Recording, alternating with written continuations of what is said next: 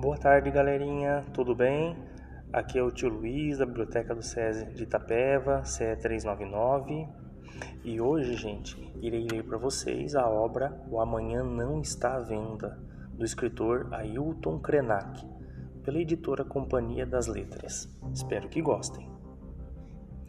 Parei de andar mundo afora. Cancelei compromissos. Estou com a minha família na aldeia Krenak, no médio Rio Doce Há quase um mês, nossa reserva indígena está isolada. Quem estava ausente regressou, e sabemos bem qual é o risco de receber pessoas de fora. Sabemos o perigo de ter contato com pessoas assintomáticas. Estamos todos aqui e até agora não tivemos nenhuma ocorrência.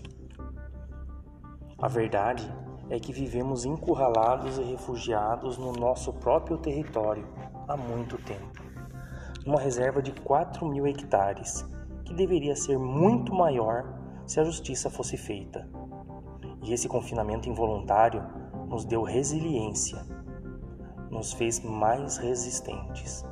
Como posso explicar a uma pessoa que está fechada há um mês num apartamento, numa grande metrópole, o que é o meu isolamento? Desculpem dizer isso, mas hoje já plantei milho, já plantei uma árvore, Faz algum tempo que nós da aldeia Krenak já estávamos de luto pelo nosso Rio Doce. Não imaginava o mundo traria esse outro luto. Está todo mundo parado. Quando engenheiros me disseram que iriam usar a tecnologia para recuperar o Rio Doce, perguntaram minha opinião. Eu respondi: A minha sugestão é muito difícil de colocar em prática pois teríamos de parar todas as atividades humanas que incidem sobre o corpo do rio, a 100 quilômetros nas margens direita e esquerda, até que ele voltasse a ter vida. Então, um deles me disse: Mas isso é impossível. O mundo não pode parar. E o mundo parou. Vivemos hoje essa experiência de isolamento social, como está sendo definido o confinamento todas as pessoas têm que se recolher. Se durante um tempo éramos nós, os povos indígenas, que estávamos ameaçados da ruptura ou da extinção do sentido da nossa vida, hoje estamos todos diante da iminência de a Terra não suportar a nossa demanda. Assistimos a uma tragédia de gente morrendo em diferentes lugares do planeta a ponto de, na Itália, os corpos serem transportados para incineração em caminhões. Essa dor, talvez, ajude as pessoas a responder se somos de fato uma humanidade. Nós nos acostumamos com essa ideia que foi naturalizada, mas ninguém mais presta atenção no verdadeiro sentido do que é ser humano. É como se tivéssemos várias crianças brincando e por imaginar essa fantasia da infância, continuassem a brincar por tempo indeterminado. Só que viramos adultos.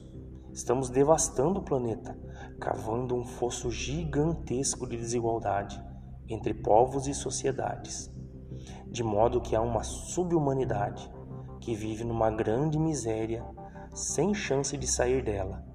E isso também foi naturalizado. Presidente da República disse outro dia que brasileiros mergulham no esgoto e não acontece nada. O que vemos nesse homem é o exercício da necropolítica, uma decisão de morte. É uma mentalidade doente que está dominando o mundo. E temos agora esse vírus, um organismo do planeta respondendo a esse pensamento doentio dos humanos, com um ataque a forma de vida insustentável que adotamos por livre escolha. Essa fantástica liberdade que todos adoram reivindicar, mas ninguém se pergunta qual o seu preço. Esse vírus está discriminando a humanidade. Basta olhar em volta. O melão de São Caetano continua a crescer aqui, do lado de casa. A natureza segue. Os vírus não mata pássaros, ursos, nenhum outro ser, apenas humanos. Quem está em pânico são os povos humanos e o seu mundo artificial, seu mundo de funcionamento que entrou em crise.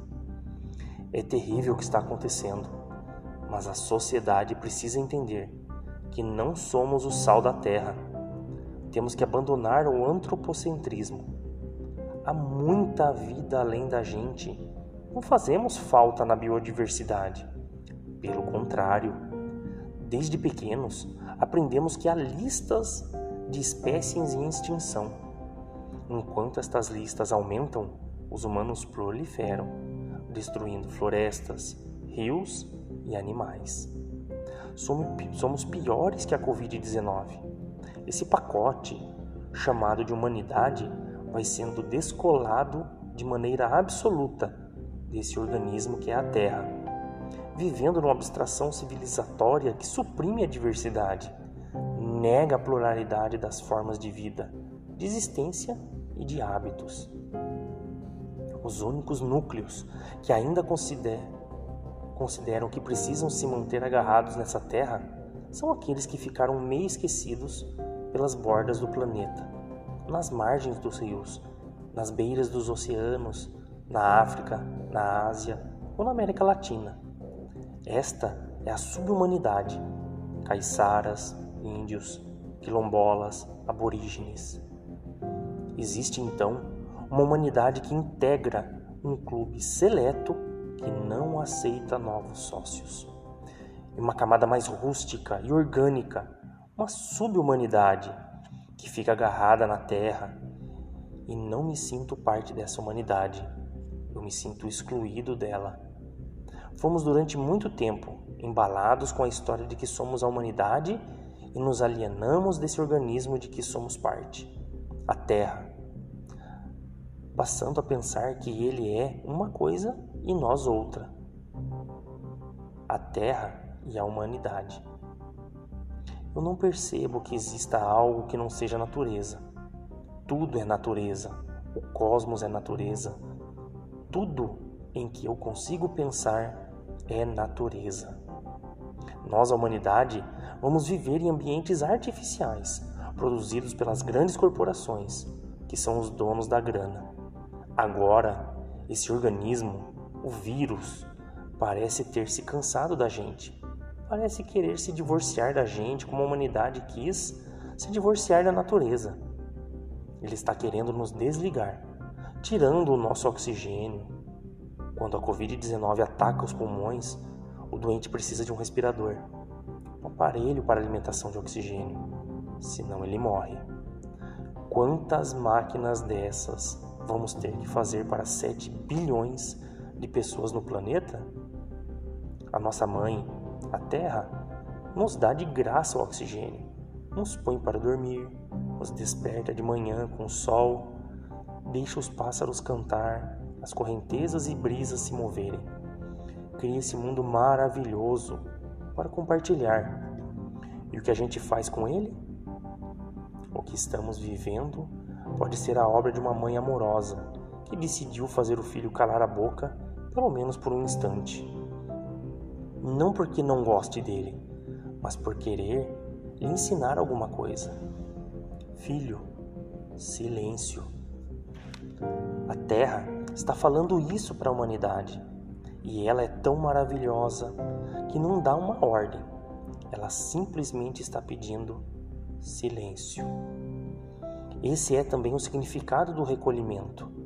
Quem dera eu pudesse fazer uma mágica para nos tirar desse confinamento, que pudesse fazer todos sentirem a chuva cair.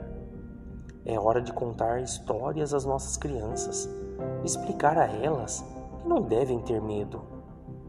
Não sou um pregador do apocalipse.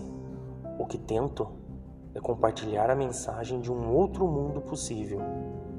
Para combater esse vírus, temos de ter primeiro cuidado e depois coragem vemos algumas pessoas defenderem a manutenção da atividade econômica, dizendo que alguns vão morrer, e é inaceitável. Esse tipo de abordagem afeta as pessoas que amam os idosos, que são avós, pais, filhos, irmãos. É uma declaração insensata. Não tem sentido que alguém em sã consciência faça uma comunicação pública dizendo: alguns vão morrer.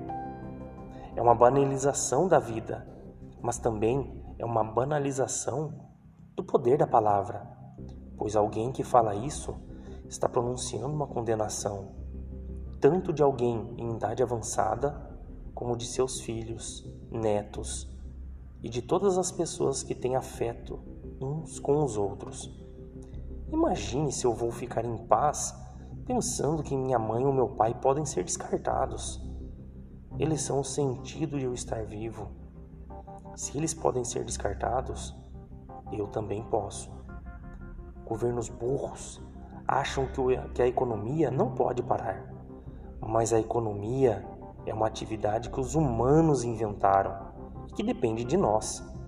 Se os humanos estão em risco, qualquer atividade humana deixa de ter importância. Dizer que a economia é o mais importante é como dizer que o navio importa mais que a tripulação. Coisa de quem acha que a vida é baseada em meritocracia e luta por poder. Não podemos pagar o preço que estamos pagando e seguir insistindo nos erros. Michel Foucault tem uma obra fantástica, Vigiar e Punir, na qual afirma que essa sociedade de mercado em que vivemos só considera o ser humano útil quando está produzindo. Com o avanço do capitalismo, foram criados os instrumentos de deixar viver e de fazer morrer. Quando o indivíduo para de produzir, passa a ser uma despesa. Ou você produz as condições para se manter vivo, ou produz as condições para morrer. O que conhecemos como previdência, que existe em outros países com economia de mercado, tem um custo. Os governos estão achando que se morressem todas as pessoas que representam gastos, seria ótimo. Isso significa dizer: pode deixar morrer os que integram os grupos de risco. Não é ato falho de quem fala. A pessoa não é doida, é lúcida sabe o que está falando. Desde muito tempo, a minha comunhão com tudo o que chamo de natureza é uma experiência que não vejo ser valorizada por muita gente, muita gente que vive na cidade. Já vi pessoas ridicularizando. Ele conversa com árvore, abraça a árvore, conversa com o rio, contempla a montanha, como se isso fosse uma espécie de alienação. Essa é a minha experiência de vida. Se é alienação, sou alienado. Há muito tempo não programo atividades para depois. Temos de parar de ser convencidos. Não sabemos se estaremos vivos amanhã. Temos de parar de vender o amanhã. Penso naqueles versos do Carlos Drummond de Andrade: Stop. A vida parou. Ou foi o automóvel? Essa é uma parada para valer. O ritmo de hoje não é o da semana passada, nem o do ano novo, do verão, de janeiro ou fevereiro. O mundo está agora numa suspensão. Não sei se vamos sair dessa experiência da mesma maneira que entramos. É como um anzol nos puxando para a consciência, um tranco para olharmos para o que realmente importa. Tem muita gente que suspendeu projetos e atividades.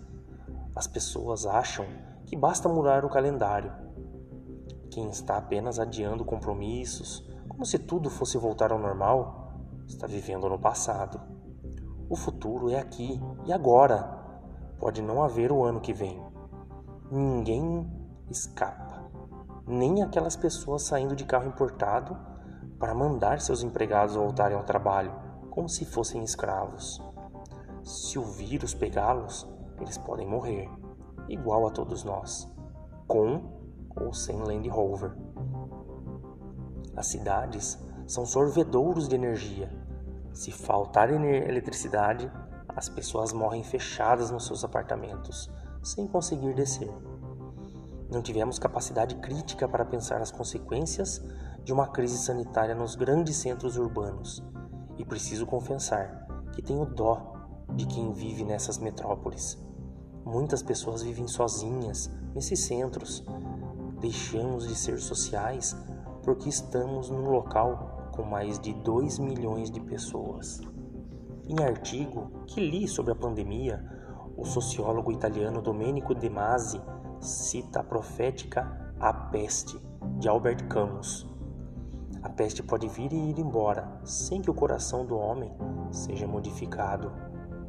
Ele cita um trecho inteiro do romance em que o personagem diz algo assim: O bacilo que trouxe aquela mortandade, que parece que tinha sido dominado, podia continuar oculto em alguma dobra, algum corrimão, janela, poltrona, só esperando o dia em que o infortúnio ou lição aos homens, a peste acordará seus ratos para mandá-los morrer numa cidade feliz. Tomara que não voltemos à normalidade, pois se voltarmos é porque não valeu nada a morte de milhares de pessoas no mundo inteiro. Depois disso tudo, as pessoas não vão querer disputar de novo o seu oxigênio com dezenas de colegas num espaço pequeno de trabalho. As mudanças já estão em gestação.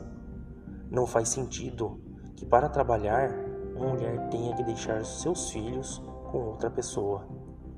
Não podemos voltar àquele ritmo, ligar todos os carros, todas as máquinas ao mesmo tempo. Seria como se converter ao negacionismo, aceitar que a Terra é plana e que devemos seguir nos devorando. Aí sim teremos provado que a humanidade é uma mentira. Espero que tenham gostado. O autor desse livro é Wilton, Ailton Krenak. Nasceu em 1953 na região do rio do Vale do Rio Doce, território do povo Krenak, um lugar cuja ecologia se encontra profundamente afetada pela atividade de extração de minérios. Espero que tenham gostado da leitura e fiquem ligados para as próximas leituras. Um grande abraço do tio Luiz.